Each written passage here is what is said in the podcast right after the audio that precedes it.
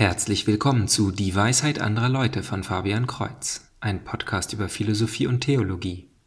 In Episode 46 spreche ich über die Zukunft der Kirche.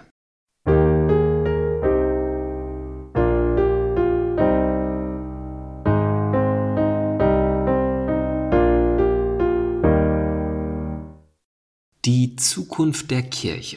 Dies ist ein Thema, das sich mein Vater mit frustriertem Seufzen gewünscht hat. Hat die Kirche eine Zukunft und wie wird sie aussehen? Zunächst möchte ich mir die Gründe zum Seufzen anschauen. In Deutschland und insgesamt in vielen europäischen Ländern treten immer mehr Menschen aus allen Kirchen aus. Der typische Christ scheint keine Freude am Christsein zu haben.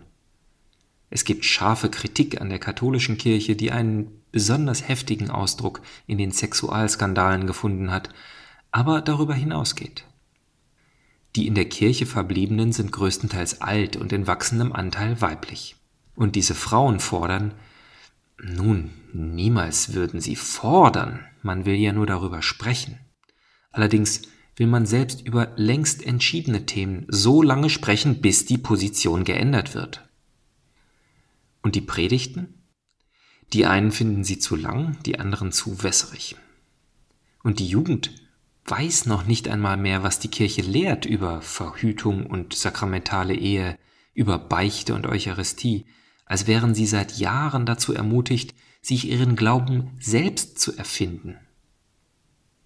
Ja, ich glaube, all das gibt Anlass zum frustrierten Seufzen. Wir fragen uns, wird die Kirche überleben? Und wenn sie überlebt, wird sie sich verändern und lehren, dass das, was sie bisher gelehrt hat, falsch war?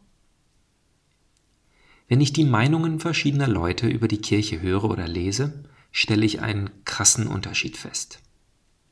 Auf der einen Seite ist da die atheistische Kritik, zum Beispiel von meinem Arbeitskollegen, der in Religion und im Christentum im Speziellen alles Schlechte der Welt sieht von Glaubenskriegen über Folter und Gewalt zu institutionalisierten Lügen und Betrug.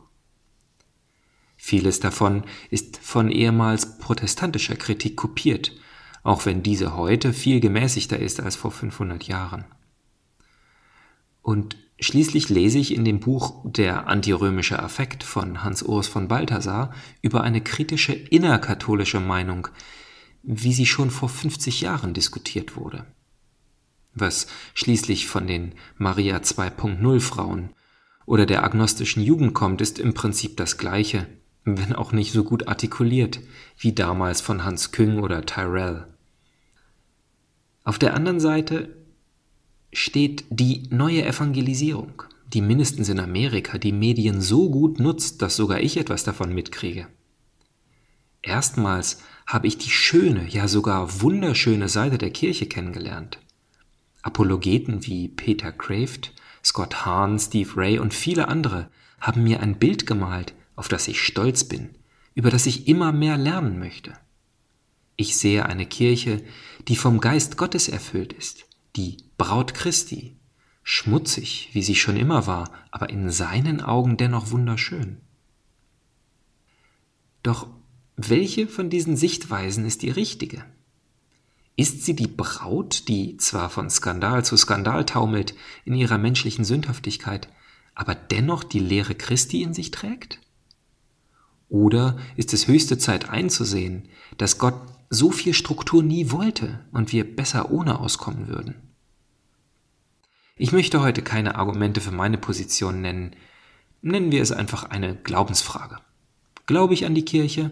Die eine heilige katholische und apostolische, wie wir im Glaubensbekenntnis sagen?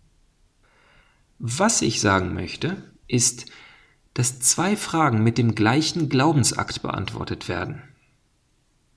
Die erste Frage ist, hat Christus, indem er Petrus die Schlüssel zum Himmelreich gegeben hat, die Hirtenschaft über seine Herde und die Autorität zu lehren, was zu tun ist und zu vergeben, was falsch war, hat er damit die katholische Kirche als seine Braut geschaffen? Und die zweite Frage ist, wird diese auserwählte Kirche Bestand haben, wie sie ist, oder wird sie sich grundlegend ändern, weil sich die Gesellschaft weiterentwickelt hat? Ich habe mich eifrig mit dem Thema beschäftigt. Eine Kirche, die einem immer wieder so gegen den Strich geht, lädt auch sehr dazu ein, sich kritisch mit den vorgebrachten Argumenten auseinanderzusetzen. Und in dem Maße, in dem ich an die Kirche glaube, dass Christi Versprechen in ihr wirksam ist, in dem gleichen Maße muss ich glauben, dass sie Bestand haben wird, so wie Christi Königreich ewig ist. So sehr ich die Kirche liebe, so sehr glaube ich, dass sie nicht kaputt ist oder kaputt gehen kann. Ich muss sie auch nicht umformen, um sie zu verbessern. Die Gefahr ist nicht, dass die Kirche vergeht oder sich verändert. Die Geschichte zeigt, dass sie schon weitaus schlimmere Skandale überlebt hat und gegen weitaus mehr Kritik bestanden hat. Tatsächlich ist dies eines der Argumente für den göttlichen Schutz. Jede andere Institution, deren Mitglieder so hilflos, ignorant oder korrupt sind, hätte kein Jahrzehnt überlebt. Die Gefahr liegt aber in der Frage, ob wir in der Kirche bleiben werden. Denn ebenso zeigt die Geschichte, haben sich immer die besten Menschen mit ihren plausiblen Argumenten und ihrer aufrechten Gutherzigkeit von ihr getrennt.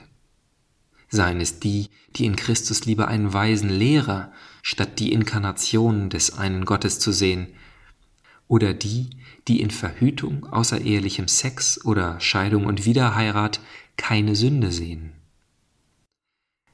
Und nicht immer sind es gute und plausible Argumente, so wie die von Maria 2.0, die eine Frauenpriesterweihe nur als Zwischenlösung vor der Abschaffung des Priestertums sehen, die nicht nur katholisch ohne Rom sein kann, wie schon die Altkatholiken, sondern die fordern, dass alle so denken.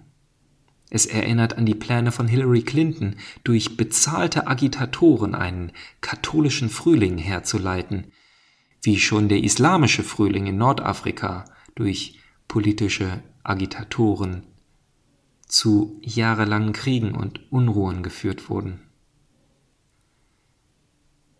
Bisher haben sich die Kritiker von der Kirche getrennt, getrennt von der Autorität, ja der Mutterschaft der katholischen Kirche. Aber jetzt wollen sie sich nicht trennen, bis ihren Forderungen nachgegeben wird. Aber genauso war es zur Zeit des Protestantismus. Auch Luther wollte keine Kirchenspaltung, sondern nur eine Reform. Er wollte alle Christen überzeugen, dass er und sie den besseren Glauben kennen als die Kirche. Doch die Kirche gibt es noch immer und sie ist die stärkste christliche Glaubensgemeinschaft weltweit während sich die Protestanten immer weiter spalten. Auch heute mag es auf eine Spaltung hinauslaufen.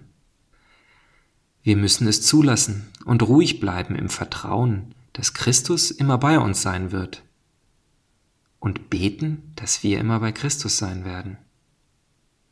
Lasst uns selber im Glauben und in der Liebe wachsen und die Kirche in ihrer zeit- und weltumfassenden Schönheit erforschen. Lasst uns herausfinden, warum wir ihr angehören, denn darin finden wir Ruhe und Frieden. Als konkreten Schritt heute schlage ich vor, lesen Sie das Kapitel 19 vom ersten Buch der Könige. Dort fühlt Elia sich so, als wäre er der letzte noch rechtgläubige Prophet auf der Welt. Ich lade die Konservativen, die eine Kirche so wie gestern wollen, und die Progressiven, die die Notwendigkeit für radikale Änderungen sehen, ein, aus der Geschichte Ruhe und Gelassenheit zu lernen und Gott die Führung über seine Kirche zu überlassen. Also bis zum nächsten Mal, Gottes Segen.